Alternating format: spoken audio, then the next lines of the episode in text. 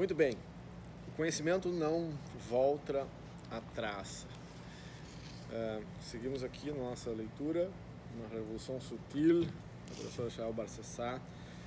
Uh, o conhecimento não retrocede, a expansão da consciência não retrocede, o paladar não retrocede, aquilo que a gente sabe não tem como depois não saber mais. É um pouco disso que fala esse capítulo do livro. Uh, fala dessa, do autoconhecimento e da expansão de consciência e das possibilidades que a gente tem através de leituras, de experiência, de viagem, de experiências íntimas, entre outras coisas, de uh, tornar a nossa vivência nesse mundo um pouco mais rica.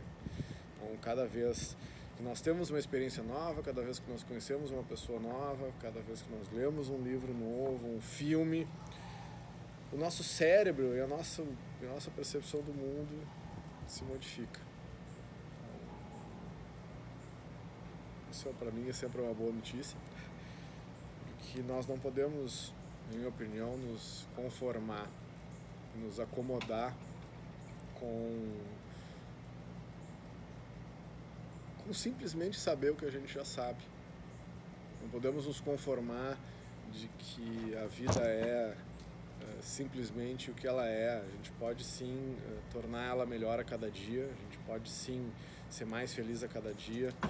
E isso passa por determinação, passa por se dar conta que cada experiência é uma possibilidade de autoconhecimento, cada experiência é uma oportunidade de ter uma vida ainda melhor. É, tem vezes que as pessoas se limitam ou retrocedem ou perdem a coragem de ir adiante. E eu entendo e respeito isso, apesar de não concordar com esse posicionamento, porque. Como é que eu posso dizer isso? A nossa tendência em alguns momentos é nos recolhermos a um lugar pior desde que ele nos gere segurança. Em momentos de crise, nós eventualmente podemos abrir mão de liberdades individuais em função de ter mais segurança passando por momentos estranhos hoje no mundo, no Brasil e fora. E, e para que o mundo melhore, sim, a gente deve ter segurança, mas a gente é, acho que nós devemos nos arriscar de forma empreendedora a conhecer novas coisas, novos conhecimentos. Nunca, como hoje, o conhecimento esteve tão acessível. Recentemente, o MIT abriu, abriu a sua plataforma de cursos e tem lá mais de 800 cursos gratuitos online. É só entrar lá e se inscrever. Harvard fez isso, as grandes faculdades do mundo abriram suas plataformas de curso e vários desses cursos estão online para nós fazermos.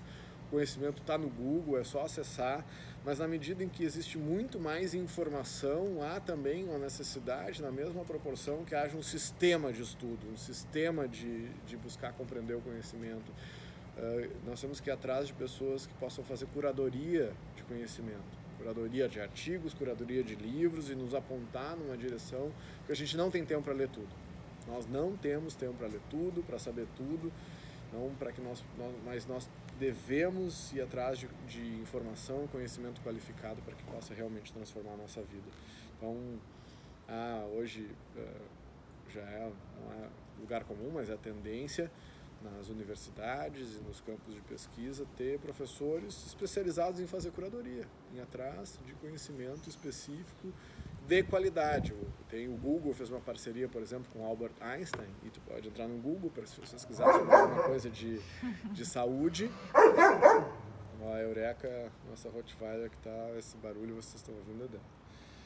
É, e algum desses conteúdos vão ver chancelados pelo Albert Einstein, o que dá outro peso para esse conhecimento, porque é conhecimento com mais qualidade. Então, você quer é, se aprimorar, independentemente da área que for, procure pessoas qualificadas para orientar você. Hoje, Fabiano, você faz um trabalho similar de curadoria, não? Faço. Uh, esse momento é um deles, né? Uh, eu sei da responsabilidade, eu sou professora 16 anos já. Tenho uma formação na área de direito, psicologia, sou professor do método Terroso, estou fazendo mestrado. E a minha pretensão, assim, humildemente, estou é, estudando bastante, é buscar conteúdos e ler muito e buscar conteúdos que possam ser úteis para as pessoas, para que a gente possa gerar reflexão. Então, tenho uma expectativa, uma esperança de que uh, esses vídeos e essas indicações de livros, de vídeos, de artigos que eu tenho feito através do Facebook, do YouTube, uh, através de alguns canais mais privados, que uh, possam catalisar a experiência das pessoas. Se não, tu põe lá no Google liderança leio sobre liderança? Onde eu começo? Liderança consciente, liderança com, com propósito. Uh, qualquer assunto que você vai colocar vai ter milhares e nem sempre o que está em primeiro é o mais correto, muitas vezes é o mais acessado por algum motivo ou outro. Então, procure, eu busco fazer isso, é uma parte da minha profissão como professor e como uh, mentor executivo, como coaching, é ajudar as pessoas a se direcionarem Uh, e se eu não tenho esse conhecimento, eu vou atrás das pessoas que têm, uh, para que a gente possa ter conhecimento de qualidade. O que é um desafio, né? porque pô, tem coisa no Google, pelo amor de Deus. Então, fica essa dica aí, procure pessoas que você confie, sistemas que você confie para aprimorar o seu conhecimento e o seu autoconhecimento. Tá? Nós selecionamos muito a nossa alimentação né, no dia a dia, selecionamos com quem nós nos relacionamos. Mas será que a gente seleciona o que a gente lê? Será que a gente seleciona os conteúdos que a gente põe em contato com o nosso cérebro? Ou será que eu passo o dia da mesma forma que eu me, em algum momento me alimentei de junk food? Será que eu não estou me alimentando de junk data? Né? Informação junk. Ah, porque tem isso. Eu posso me alimentar de lixo tanto fisicamente, posso me alimentar de lixo intelectualmente. Né? Dados e informação não são, não, isso não é conhecimento. Bom, essa é a minha reflexão quanto a esse capítulo aqui, mais um super bom. Alguém está pedindo é, carinho. É, a Eureka pedindo carinho aqui, mais um super bom aqui, ó, na Revolução Sutil. Feito, gente. Até a próxima.